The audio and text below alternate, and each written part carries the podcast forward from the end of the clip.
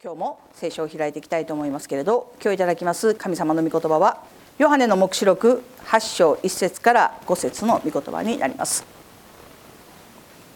開けられましたら私がお読みしたいと思います。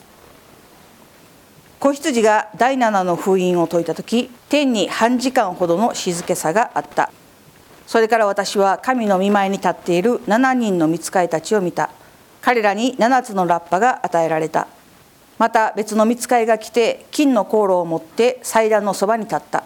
するとたくさんの香が彼に与えられた。すべての生徒たちの祈りに添えて御座の前にある金の祭壇の上で捧げるためであった。香の煙は生徒たちの祈りとともに見つかいの手から神の御前に立ち上った。それから見つかいはその香炉を取りそれを祭壇の火で満たしてから地に投げつけた。すると雷鳴と声が轟き稲妻がひらめき地震が起こったアメン今日はこのところから「天を動かす祈り」というテーマで共に恵みを分かち合っていきたいと思います。去年に引き続いて今年度のスローガンは「霊肉魂全人格的癒し」です。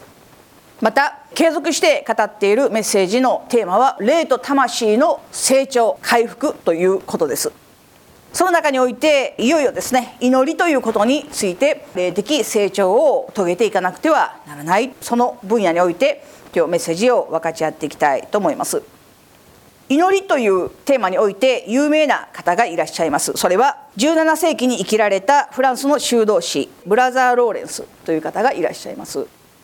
聞かれた方もいらっしゃるんじゃないかなと思います。非常に有名な修道士であります。彼は戦争に出兵した時にですね負傷してその後神様を求めるようになりました。そして修道院に入りました。彼のもっぱらの仕事は調理場で使えることでしたよね。でも彼は非常にそのことを嫌っていました。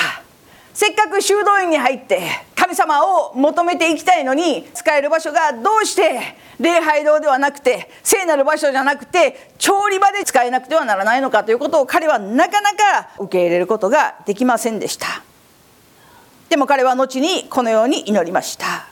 鍋もフライパンも全てを支配される主よ。料理を作り皿洗いをすることで私を聖なる人にしてください。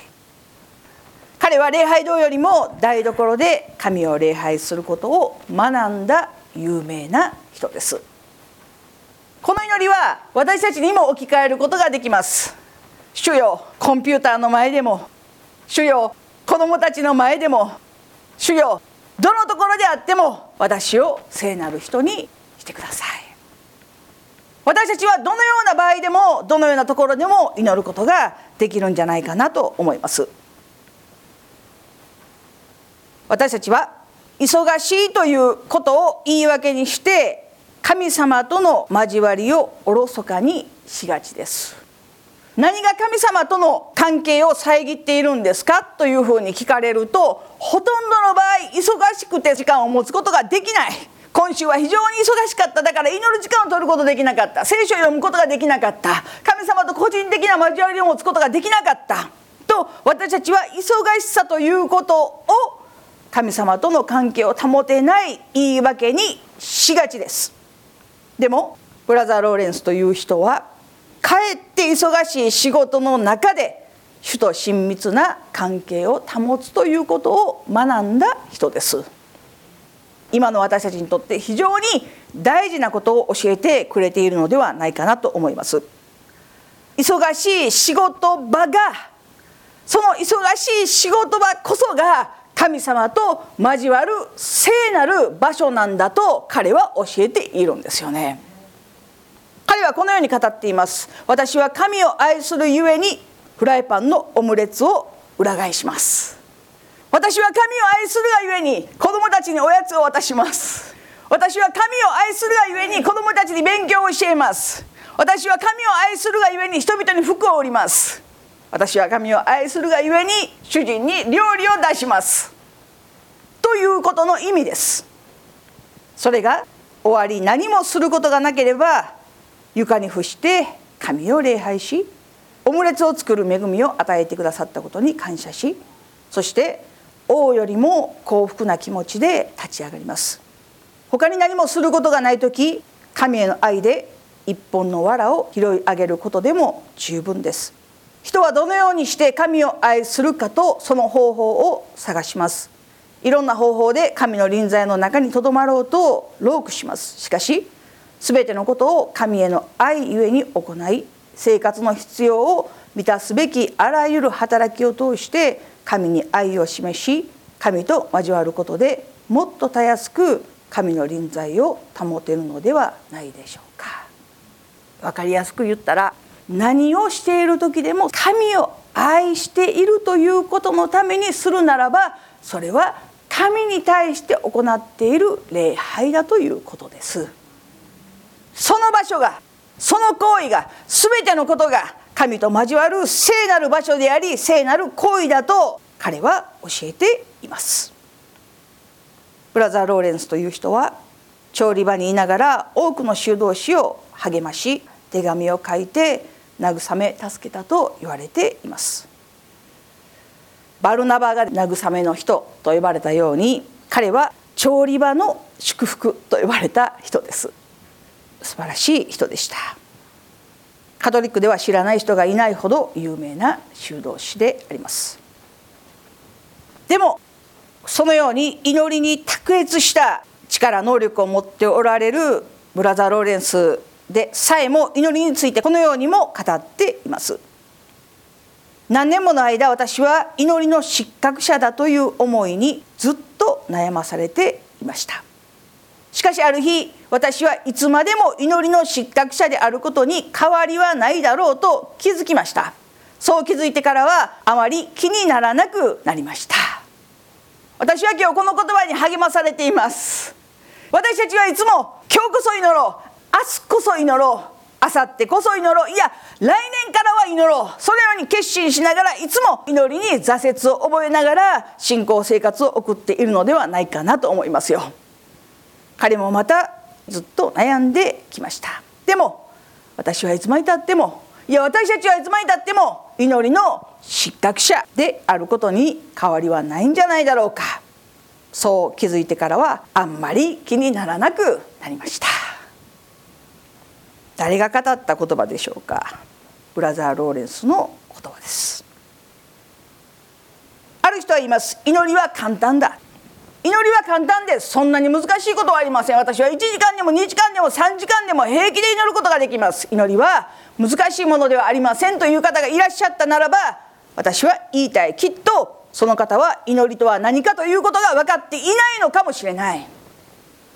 反対に祈りは非常に難しい。どのように祈ったらいいか分からない。何を祈ったらいいか分からない。イエス様が言われたように1時間でも祈っていることができなかったんですかと言われるほどに私は祈ることが難しい。と言われる方がいらっしゃるならば私はその人に言いたい。きっとその人も祈りが何かということが分かっていないのかもしれない。ただ言えることは私たちはそんなに祈れていないということです。そしてまだ祈りの分野においてそんなに開拓されていない人たちだということを認めなくてはならないと思います。信仰生活が10年です20年です30年です関係ありません。私たちはもっと深く祈りという分野において開かれていく必要があると思うんですけれどアーメンでしょうか。じゃあ祈りって何ですか？祈りは何でしょう？私たちにとって祈るということは一体どういうことなんでしょうか？人々にとって祈りは苦しい時の神頼みというケースが多いと言っても過言ではない。人は絶望的な場面に出くわすと祈るように作られています。人間は祈るように作られているんです。誰によって？神によってです。苦しい時の神頼みというこの言葉の背後には自分の人生は自分の力で生きられるという考え方があります。私たちは自分の人生設計を頼りとして自分の人脈に頼りながら生きています。でもなすすべがないような危機的な状況に陥った時自分の人生設計が思い描いてもいなかったような状況に陥った時気力も体力も全てを使い果たしてしまった時何の役にも立たないということが分かった時私たちは初めて気が付いたように祈るんです。人は絶望すると祈るようになります。無意識のうちに祈りの言葉が出てきます。自分が誰に向かって祈っているのか分からなくても誰が聞いているのか分からなくてもそれでも人は祈ります。ニッチもサッチもいかない状況になると人は祈るようになります。皆さんにお聞きしたい。全てのことが順調で全てのことがうまくいっていて全てのことが思い描いた通りに進んでいて祈らない人生とニッチもサッチもどうにもいかなくって神様にしかすがることができない状況で生きることとどちらの人生を選びますか。いずれにしても私たちは祈らなくてはいけません。祈らなくてはいけない。家庭や学校に問題がある人や子供が家出したり問題があったりがんや病の宣告をされた人たちは祈ります。どうしようもないと思った時私たちは本能的に反射的に祈ります。でもそのような状況にならないと祈れないというならばそのようになります。だから私たちは日々祈ることの大切さを知らなくてはならないんですよ。神様は祈ることを待っておられるのでもし苦しい時しか神様と言わないというならば苦しい状況になるでしょう。もちろん苦しい時の神頼み的な祈りが決して悪いというわけではありません。神様は寛大なお方なので苦しい時の神頼み的な祈りであってもたとえそれが長年にわたって神様を無視してきたような人の祈りであっても神様はその祈りを聞いてくださいます。それは神様のご性質の素晴らしさの一つでもあります。実際に苦しい時に祈った祈りによって神様との関係が回復して霊的生活が始まったという人は少なくない。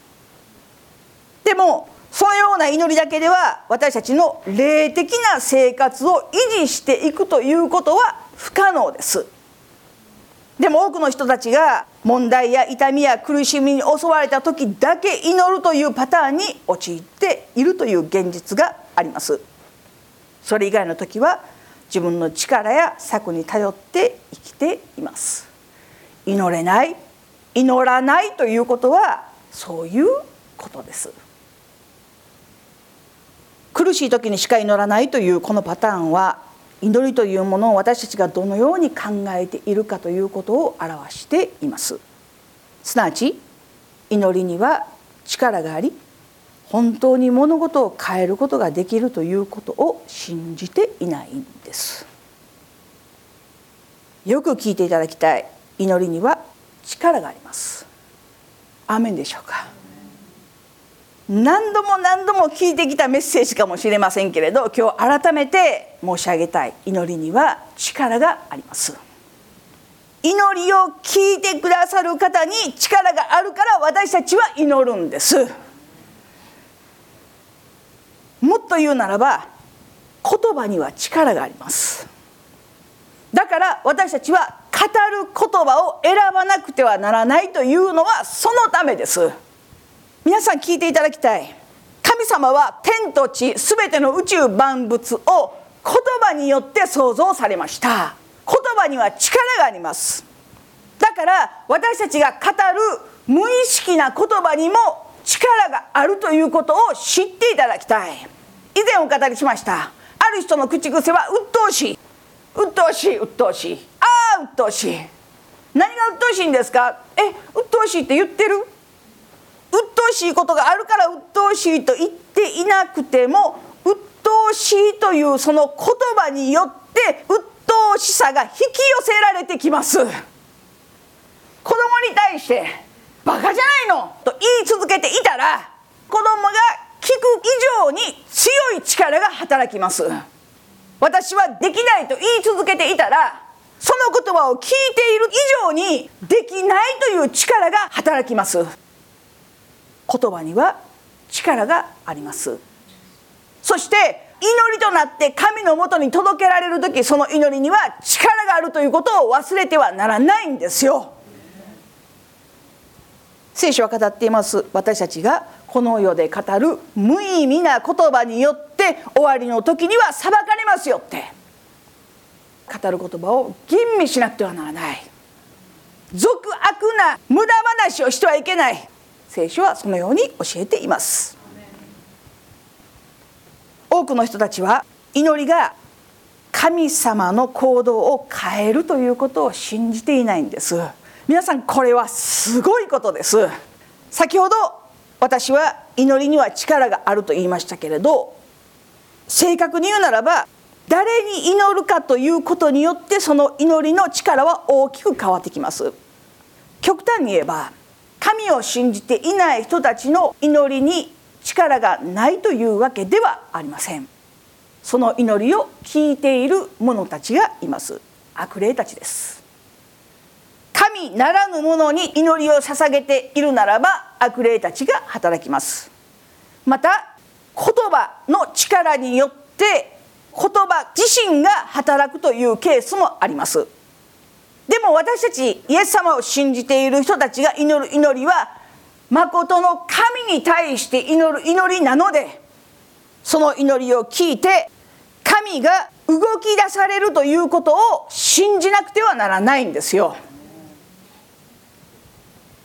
でもある人たちは自分たちが祈るその祈りが神様を動かすということがなんだかおこがましくて実際に私たちの祈りによって神は動いてくださるんだけれど神様を動かすなんてなんか滅相もない。私たちが動かないといけないんじゃないんですか？と思っている人。でもこういう人は余裕のある人です。ゆとりのある人です。私たちは神様に働いていただかなければ何もできないものだということを認めるべきです。様に働いてもらうなんて滅相もないと言っている人は神様が働かなくてもじゃあ大丈夫なんですねという話ですよ。神様の守りがなかったら今日一日も私たちは生きることができないんですよ。神様の守りの御手が私たちの上になかったらいとも簡単に悪霊にやられてしまう存在だということを忘れてはならないんです。ある人は祈ることに何の意味があるんだろうと思っている人がいます。そういう人はいつも思っています。どうせ祈っても起こることは起こるんじゃないんですか？起こらないことは起こらないんじゃないんですか？祈っても祈らなくてもどうせ神様の御心だけがなるんじゃないんですか？皆さん聞いていただきたい。神は私たちの祈りを聞いてしようとすることをやめることのできるお方です。神は私たちの祈りを聞いてやめようと思っていたことをされるお方です。どうせ祈ってもという思いを一旦抱くと私たちの祈りは力をなくしてしまいます。祈ることも難しくなります。祈っても形式的なものでしかなくなってしまいます。これはサタンの思うツボです。確かに全ての祈りが叶えられるわけではありません。でも神様が聞いておられない祈りはただの一つもないということを忘れないでいただきたい。神様は私たちが捧げる全ての祈りを聞いておられます。つぶやきのような祈りであっても独り言のような祈りであったとしても神は全ての祈りを聞いておられます。そして聞いた上で叶えるか叶えないかを決めておられます。私たちに必要なのは神を信頼することです。全てのことを聞いておられる神がなぜ叶えてくださらないのか。なぜこれは叶えてくださったのか。ただ一つ言えることは神は良いお方であるということ。そして常に私たちに対して最善を成してくださるお方であるということを心から感謝します。私たちはそのことを信じることができるので祈りを叶えてくださった。ならば感謝だし叶えてくださらなかったとしてもそれが自分にとって一番良い選択だということを信頼することができるんです。それがクリスチャンの生き方だと言わなくてはならないと思うんですけれどアーメンでしょうか。今日聖書に記されている人たちがどれだけ祈りを真剣に捉えていたかということを知る必要があります。今日お読みしたヨハネの黙示録8章は終わりの日に神様がこの地を裁くための封印が解かれた場面です。一節を見ると子羊が第7の封印を解いた時天には半時間ほどの静けさがあったと語られています。ある神学者によるとこれは半時間とありますけれど半年だとか単位が変わるというふうにも言われています。実際に30分のことなのか半年のことなのかは正確には分かりません。でもしばらくの間天には静けさがあったと語られています。その間別の見つかいが来て金の香炉を持って祭壇のそばに立った。するとたくさんの香が彼に与えられた。この香はこの地から立ち上る生徒たちの祈りを意味している。ヨハネの黙示録の5章8節を見るとこうは生徒たちの祈りであったと語られています。ヨハネの黙示録の6章9節から10節を見ると子羊が第5の封印を解いた時私は神の言葉と自分たちが立てた証のゆえに殺された者たちの魂が祭壇の下にいるのを見た。彼らは大声で叫んだ。聖なる誠の主よいつまで裁きを行わず地に住む者たちに私たちの地の復讐をなさらないのですかと語られています。主はその時語られました。もうしばらくの間休んでいるように。ヨハネの黙示録の6章を見るとイエス・キリストの名のゆえに殺された生徒たちが主に対していつまでこの地上で迫害を受け続けなくてはならないんですか？いつまで主の名が冒涜され続けなくてはならないんですか？早く早く裁きを行ってください。これが主の名によって殺された人たちの叫びです。主は語られました。しばらく休んでいなさい。それが6章の出来事です。そしてヨハネの黙示録の8章でこの地から立ち上る祈りが満ちた時に見つかいは航路を取ってそれを祭壇の火で満たしてから地に投げつけた。すると雷鳴と声が轟き稲妻がひらめき地震が起こったと語られています。この後いよいよ本格的な神様の裁きが始まることになります。これは何を意味しているんでしょうか。見つかいが航路を取って地に投げつけたとありますけれど地上から捧げられる生徒たちの祈りが神を信じている者たちの祈りが天に満ちた時に神様が裁きを始められたということを意味しています。それだけではありません。見つかいは航路を取って航路というのは生徒たちの祈りです。航路を取ってそれを祭壇の火で満たしてから地に投げつけた。地上から何千何万という祈りが甲のように煙のように天に立ち上っていって見つかいが祭壇の火でそれを満たしてその火を地に投げ落として裁きが始まっているんです。すなわち生徒たちの祈りだけではなくて見つかいが勝手に裁きを行ったというだけではなくて祭壇という神が全主権を持っておられるところに委ねてそこで火を満たしてすなわち神の怒りを満たして地に投げ落としているということですよ。すなわちもうしばらく待ちなさいと言われたその期間は地上から立ち上ってくる生徒たちの祈りが満ちるまでもうしばらく待ちなさいということです。そしてそれを見つかりが全部集めて神に委ねて神がその祈りを聞いて神の聖なる怒りとともにこの地を裁かれるということを意味しているんです。すなわち神様は何をもって働かれたのか。私たちの祈りを通して始まっているということを知らなくてはならないということです。すごいことです。極端な言い方をすれば私たちの祈りに応えて神様が動いておられるという証明です。私たちは主の祈りを祈ります。主の祈り大好きです。御国が来ますように私たちは祈ります。でも私たちの中にはどこか神の国からこの地へというイメージがあります。神様の御心はいつも神の国からこの地へ。神から発信され私たちがそれを行う。というイメージがあります。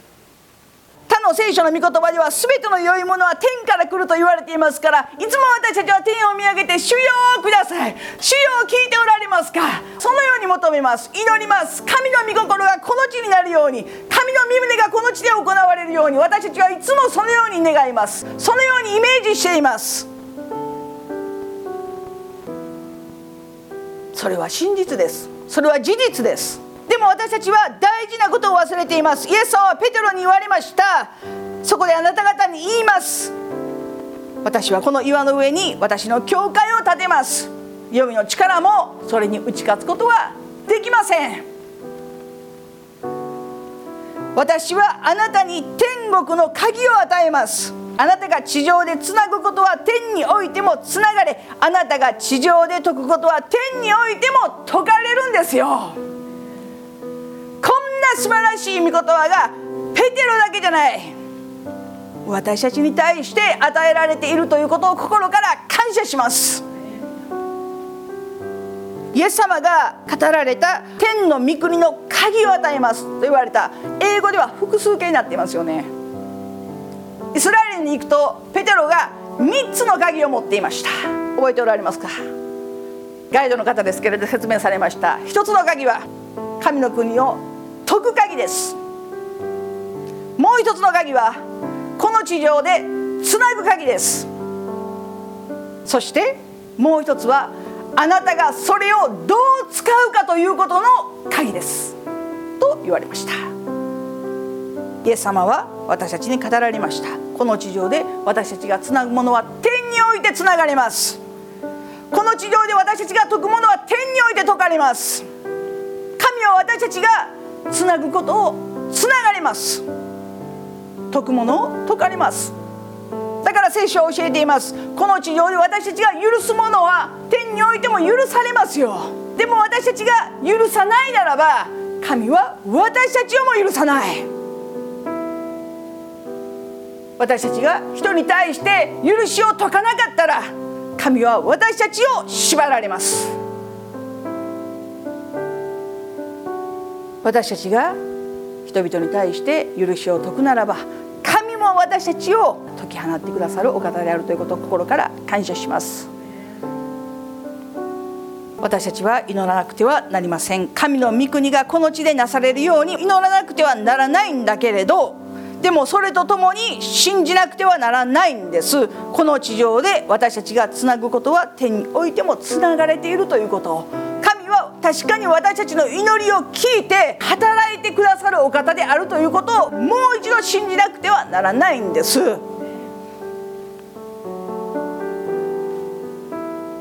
今に至るまで全ての歴史は祈る人たちによって大きく影響を受けてきたと言っても過言ではありません。先ほども言いました。ヨハネの黙示録は神様が描いておられる最後のご計画です。神はどのようにして御心をなされるかということをもはや決めておられます。聖書にはその全てのことが記録されています。その全てのことを行うのに必要なのが祈りです。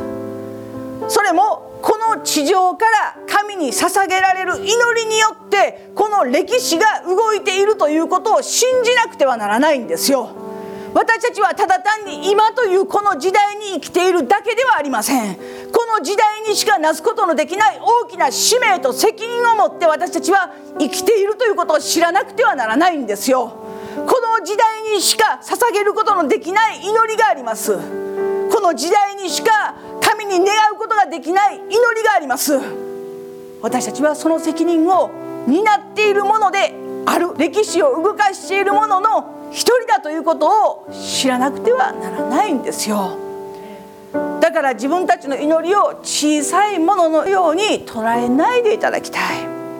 私のようなものの祈りがと言わないでいただきたい。神は全ての人たちの祈りを聞いてくださっているお方であるということを心から感謝します。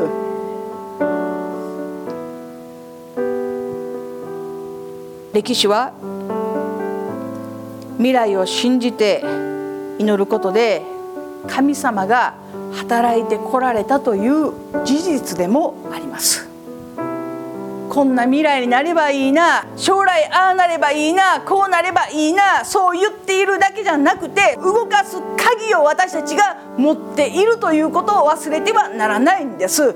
それが祈りです。だから私たちに委ねられていることは私利私欲だけではなくて聖書は教えています。国家のためにも祈りなさいよって。どれだけ高い志を持ってクリスチャンにその使命が与えられていることか。私たちはどれくらいの時間どれくらい意識を持ってこの日本のためにトランプのためにイスラエルのために全世界のリーダーのために私たちは祈っているんでしょうか。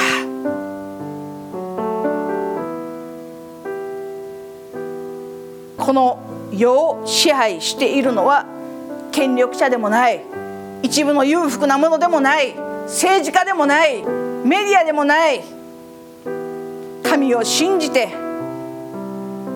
未来を信じて祈りを信じて祈り続ける者たちのものだということを知っていただきたい。